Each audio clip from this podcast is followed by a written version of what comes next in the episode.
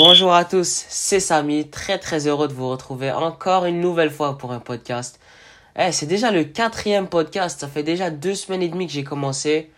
Franchement, euh, ça avance vite, ça avance vraiment très très vite. En tout cas, j'espère que de votre côté vous appréciez l'écouter autant que moi. euh, J'aime m'enregistrer.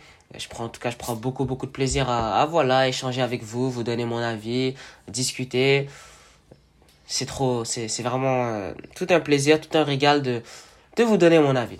Bon, aujourd'hui, si on se retrouve, c'est pour discuter du match d'hier soir, hier samedi 6 mai, alors qu'on recevait Orlando City au stade Saputo, victoire 2-0 de notre côté, euh, un but contre son camp ainsi qu'un but de Kyoto. Euh, comme je l'avais dit dans le dernier épisode, et je m'étais déplacé au stade, c'était cool, franchement c'était cool, j'avais bien apprécié. Ça faisait plaisir de retrouver le Saputo, j'étais pas allé depuis un moment.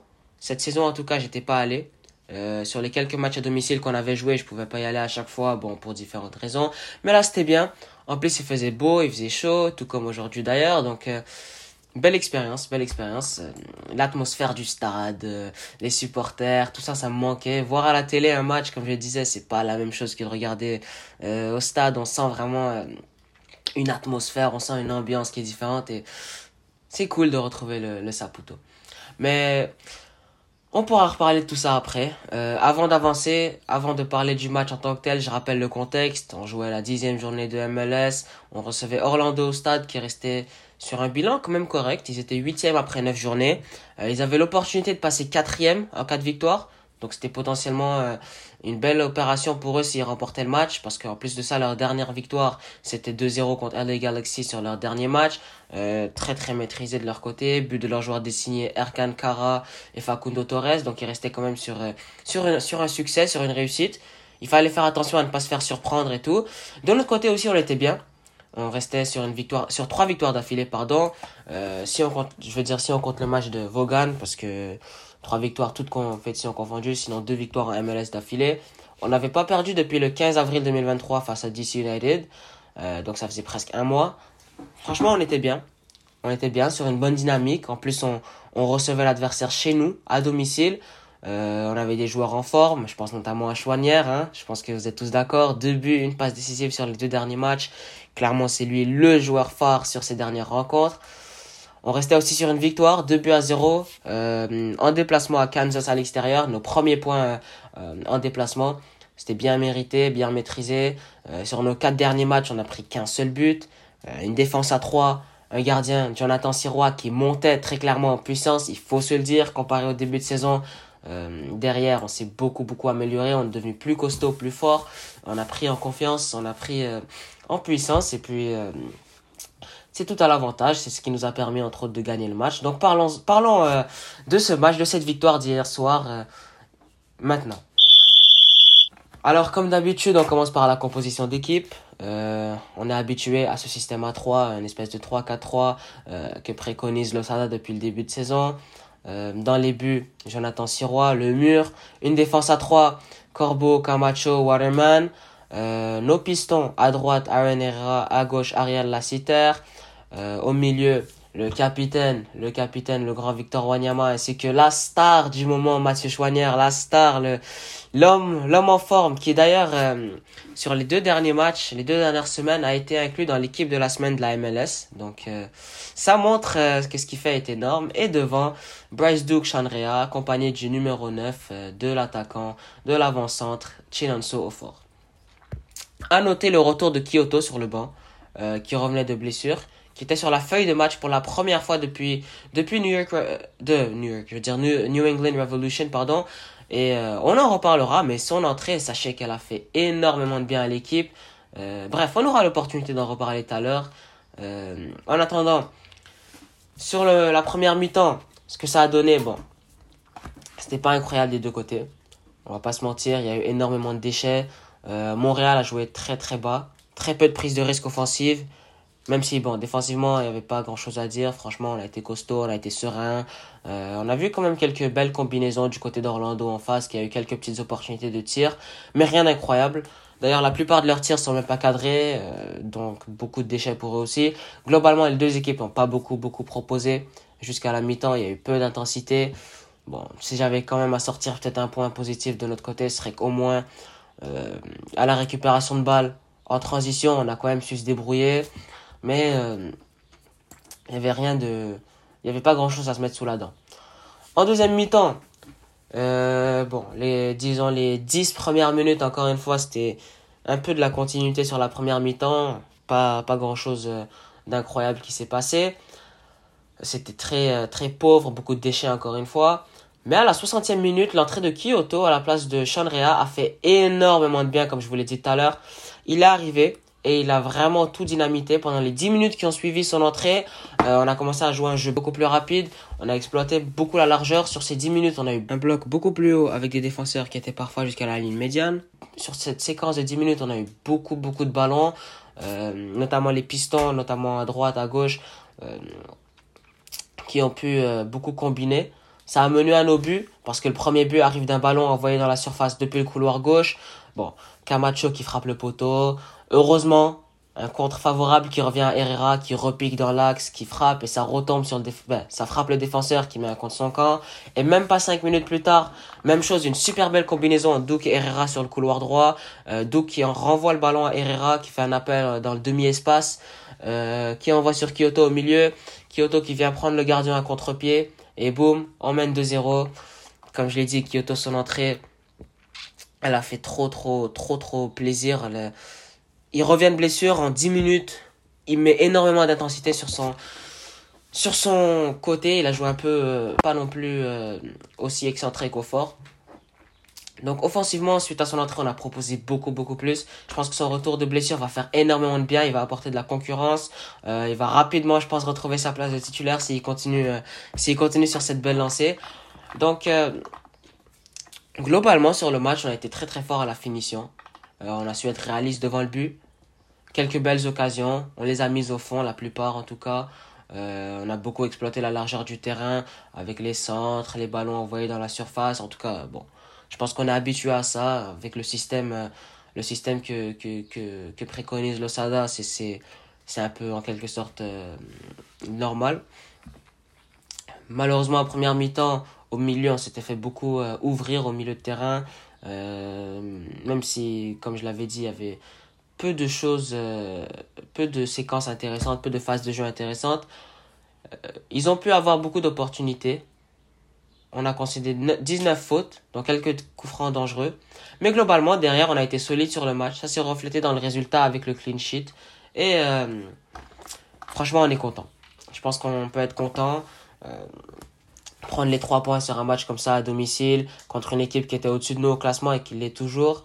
C'est une bonne, belle opération, belle, belle, beau match. Je pense que tant mieux pour nous. Les tops et flops. Bon, la section que, que beaucoup aiment. Commençons par les tops, comme d'habitude. Herrera, je suis obligé de le mettre, je pense. Très très bon match sur son couloir droit. Ça lui fait maintenant deux passes décisives en deux matchs. Franchement, c'est mérité. Euh, il combine très très bien avec ses partenaires sur son couloir droit, avec son poste de piston, j'aime beaucoup. Sur les deux buts, il joue un rôle très important parce que le premier, bien sûr, c'est lui qui frappe, qui récupère le ballon, qui après avoir frappé le poteau, c'est lui qui frappe et euh, donc qui mène en quelque sorte au, but contre son camp. Euh, sur le deuxième, c'est lui qui délivre la passe décisive à Kyoto. Six minutes après l'entrée de Kyoto, euh, il fait un magnifique appel, une passe reçue de Duke, et ensuite il l'envoie au milieu.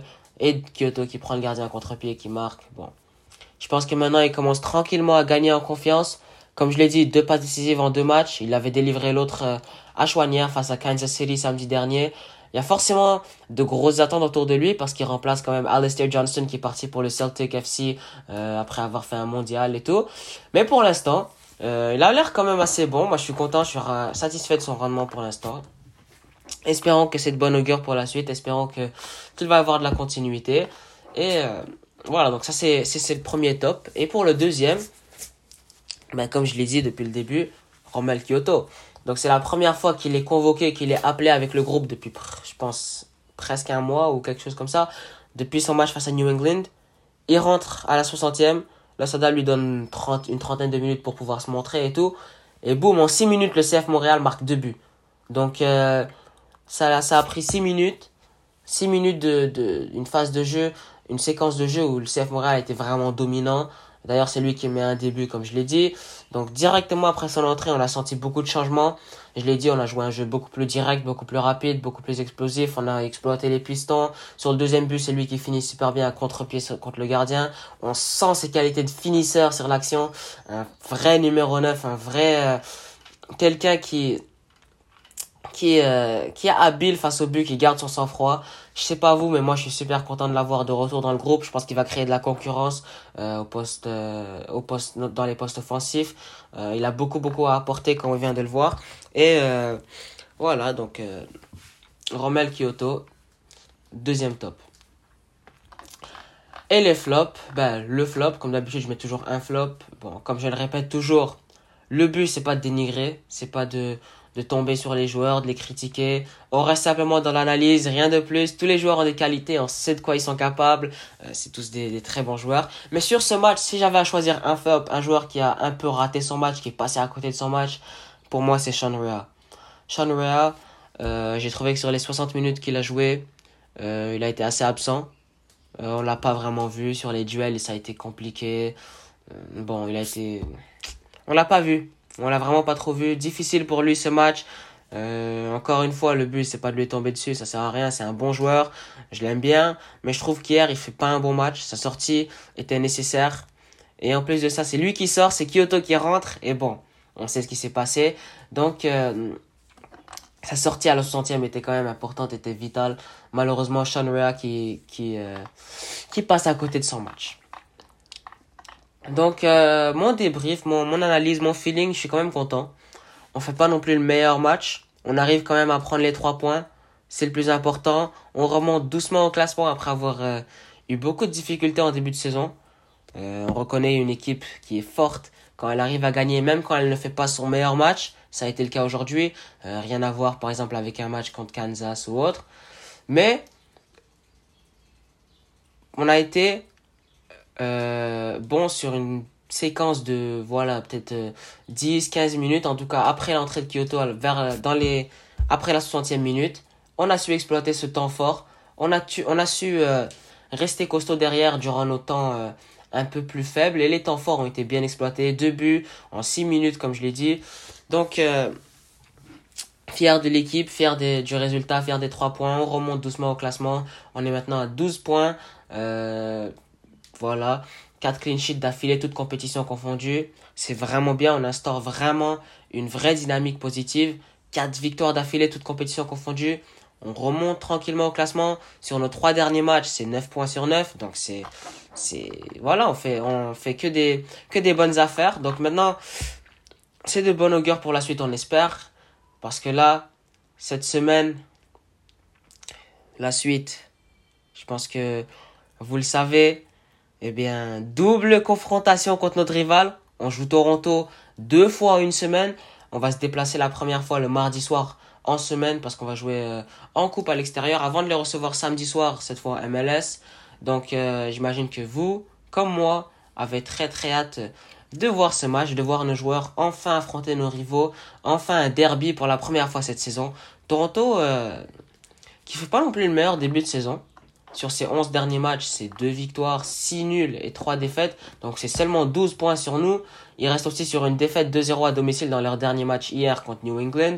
Euh, c'est pas non plus facile pour eux. Sur leurs 7 derniers matchs, c'est une seule petite victoire, 1-0 contre New York City. Donc ils sont clairement sur une dynamique assez, assez négative. C'est tout à notre avantage. Parce que nous, on remonte doucement au classement, on commence à prendre en confiance, on est bien.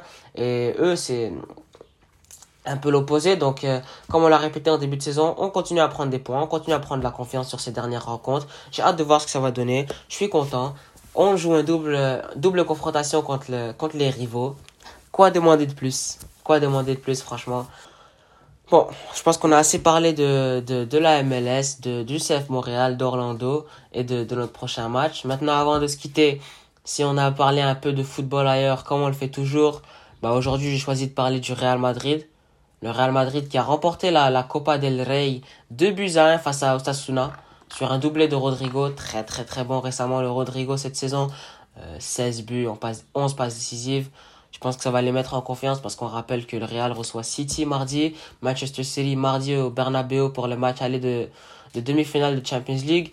Euh, gros gros match qui se profile. Tout comme l'autre demi-finale d'ailleurs, le derby de la Madonnina à San Siro, opposant les deux équipes de Milan. Très très hâte de voir ça en milieu de semaine.